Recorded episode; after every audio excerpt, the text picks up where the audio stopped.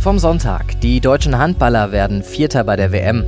Heute in der RP viel Lob für den Kohlekompromiss und das kommt auf uns zu. Ein neuer Zaun an der dänischen Grenze. Es ist Montag, der 28. Januar 2019. Der Rheinische Post Aufwacher. Der Nachrichtenpodcast am Morgen. Mit Julian Trost, guten Morgen. Schön, dass ihr mit dem Aufwacher in die neue Woche startet. Die Nachrichten vom Sonntag und aus der Nacht. In Korschenbruch hat gestern eine Lagerhalle gebrannt. Die Feuerwehr war von mittags bis in den Abend im Einsatz. Die Rauchsäule war auch über die Stadt hinaus zu sehen. Der Brandgeruch zog bis nach Neuss. Anwohner sollten Fenster und Türen geschlossen halten. Es ist noch nicht abschließend geklärt, ob bei dem Brand jemand verletzt wurde. In Hessen hat die Polizei am Abend knapp 80 betrunkene Lkw-Fahrer am Weiterfahren gehindert. Bei einer großen Kontrolle an Raststätten hatten 190 von 1200 kontrollierten Lkw-Fahrern Alkohol getrunken. Tja, und dann war da noch die Handball-WM. Dänemark am Ende Weltmeister, hat das Finale gegen Norwegen deutlich gewonnen. Davor war aber noch das Spiel Deutschland gegen Frankreich um Platz 3. Und am Ende stand für die Deutschen eine Niederlage in letzter Sekunde. Jessica Baller hat die Handball-WM für uns vor Ort begleitet. Jessica, nach der großen Euphorie in den letzten Tagen war das gestern schon ziemlich enttäuschend. Ja, das war schon sehr, sehr bitter, was da gestern Nachmittag passiert ist.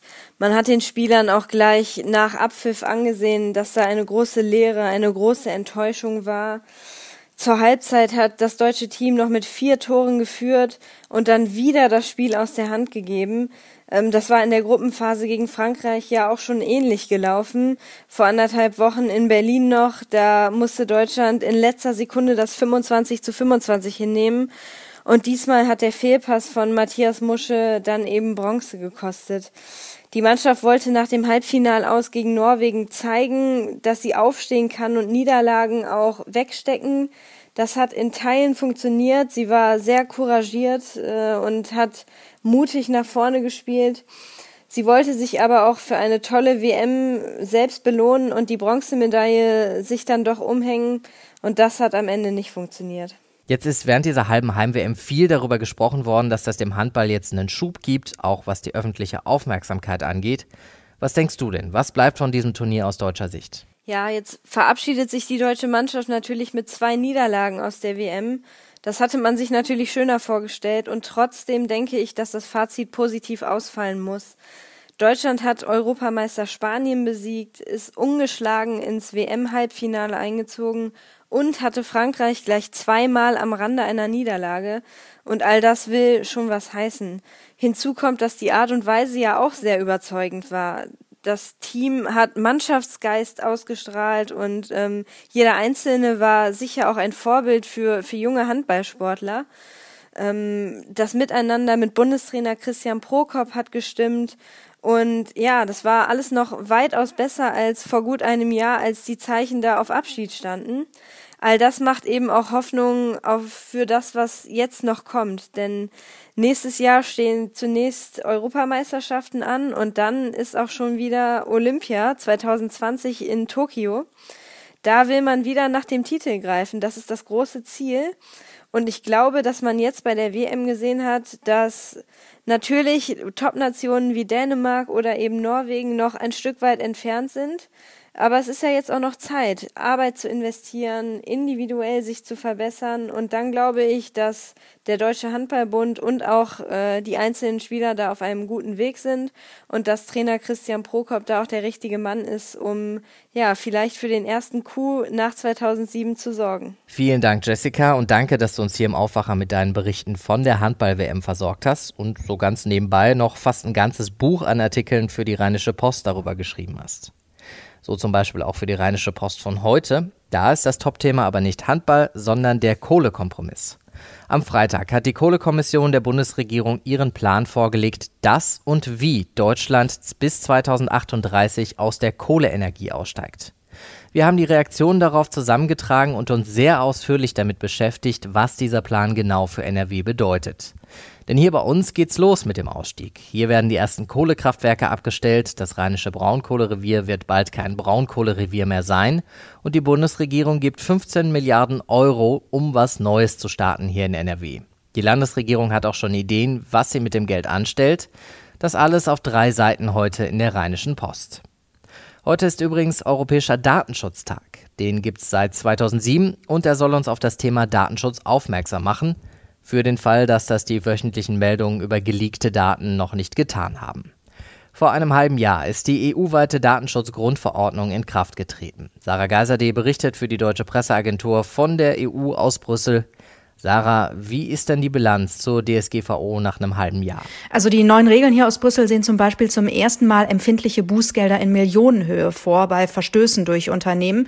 Und die erste größere Strafe hat jetzt auch vor kurzem Google in Frankreich aufgebrummt bekommen. 50 Millionen Euro mit der Begründung, dass das Unternehmen die neuen Anforderungen hier aus Brüssel nicht ausreichend erfüllt. Dagegen hat Google aber Widerspruch eingelegt. Genau, da muss man also abwarten. Aber in jedem Fall haben die Unternehmen jetzt mehr Druck, um in den Datenschutz ihrer Nutzer zu investieren investieren. Und ich würde auch sagen, dass allein schon durch die ganzen Diskussionen vor und auch nach der Einführung der Datenschutzgrundverordnung einiges erreicht wurde, nämlich wie viel wir eigentlich im Netz von uns preisgeben und welche Rolle dabei der Datenschutz dann spielt. Jetzt ist die Verunsicherung aber auch groß. Viele wissen nicht genau, was geht denn jetzt überhaupt noch mit Daten und was nicht. Ja, allerdings, da gab es ja zum Beispiel die Diskussion, ob Vermieter jetzt auch gegen die Datenschutzgrundverordnung verstoßen, wenn sie die Namen ihrer Mieter auf die Klingelschilder schreiben.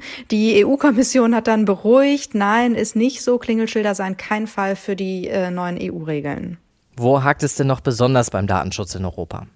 Also Bundesjustizministerin Barley, die fordert zum Beispiel eine bessere Verschlüsselung von Daten im Internet. Anbieter sollen ihrer Meinung nach die Zwei-Faktor-Authentifizierung zum Standard machen, also dass sich Nutzer nicht nur mit einem Passwort anmelden müssen, sondern zum Beispiel auch durch einen Code, den sie aufs Handy geschickt bekommen. Barley sagt außerdem, wir müssen dahin kommen, dass die Menschen auch selbst verantwortlicher mit ihren Daten umgehen. Und ich denke, das ist auch ein ganz wichtiger Punkt. Die Politik allein wird meiner Ansicht nach keinen hundertprozentigen Schutz unserer Daten bieten können. Da müssen wir schon selber auch was für tun. Vielen Dank, Sarah, nach Brüssel. Und von da ziehen wir weiter nach Dänemark. Das wird ab heute schwieriger, denn die Dänen fangen heute damit an, einen Wildschweinzaun entlang der kompletten Grenze zu Deutschland zu ziehen. Von der Nordseeküste bis zur Ostseeküste 70 Kilometer lang. Dänemark will damit verhindern, dass Wildschweine über die Grenze kommen, damit sich dort nicht die afrikanische Schweinepest ausbreitet. Steffen Trumpf berichtet für die deutsche Presseagentur aus Kopenhagen. Als ich das gelesen habe, hatte ich sofort viele Fragen, zum Beispiel, was ist ein Wildschweinzaun? Ja, das ist in der Tat skurril, was die Dänen hier vorhaben. Der Zaun soll anderthalb Meter hoch sein und aus Stahl bestehen. Ich stelle mir das ein bisschen so vor wie eine kleinere Version dieser Zäune auf dem Sportplatz. Kennt ihr die? Ähm, die stehen hinter dem Fußballtor, damit der Ball nicht in die Witten geht oder in irgendeinem Gebüsch landet. Angeblich reichen diese anderthalb Meter auch aus, damit keine Wildschweine drüber springen können. Und damit sie sich auch nicht drunter durchgraben, ähm, soll der Zaun einen guten halben Meter in die Erde eingelassen werden. Fertiggestellt werden soll das Ganze dann im Laufe dieses Jahres. An der deutsch-dänischen Grenze leben nicht nur Wildschweine, sondern auch Menschen. Was bedeutet der Zaun denn für die? Ich habe kürzlich mal mit einer Initiative von Menschen in der Grenzregion gesprochen und die hat mir gesagt, dass sich viele Leute dort ärgern, weil der Zaun eben optisch keine Augenweide sein wird ist halt ein, ähm, ja, ein Zaun aus Stahl. Es gibt Schöneres natürlich auf der Welt.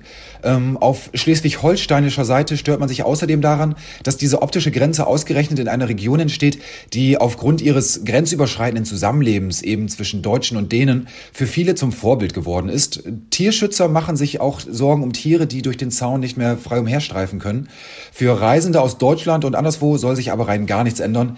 Es wird 20 Durchlässe durch den Zaun geben, etwa für Straßen und Wege. Ähm, das heißt, dass ihr euren nächsten Dänemark-Urlaub also ganz sorgenfrei planen könnt. Ist die Gefahr durch die Schweinepest denn wirklich so groß, dass so ein Zaun gerechtfertigt ist? Naja, darüber streiten sich die Geister. Der Erreger der afrikanischen Schweinepest ist natürlich nicht auf die leichte Schulter zu nehmen, ganz klar. Aufgetreten ist er bislang aber nur in Osteuropa und im Spätsommer 2018 wurden auch Fälle aus Belgien bekannt. In Deutschland hat man aber von noch keinem Fall gehört. Die dänische Regierung und die dänischen Schweinezüchter befürchten aber, dass ein einziger Fall der Schweinepest dafür sorgen kann, dass der gesamte Schweineexport des Landes in Staaten außerhalb der EU gestoppt werden müsste. Und dieser Export an Nicht-EU-Länder hat in Dänemark immerhin einen Umfang von umgerechnet anderthalb Milliarden Euro. Vielen Dank, Steffen. Nicht unbedingt die Schweinepest, aber eine Erkältung könnt ihr euch bei dem Wetter heute wunderbar holen. 4 bis 5 Grad und Regen bis Schneeregen, dazu wenig Sonne. Es wird aber im Laufe der Woche freundlicher. Das war der Aufwacher für den Montag heute. Ich bin Julian Trost. Ich wünsche euch einen schönen Start in die Woche. Tschüss. Mehr bei uns im Netz www.rp-online.de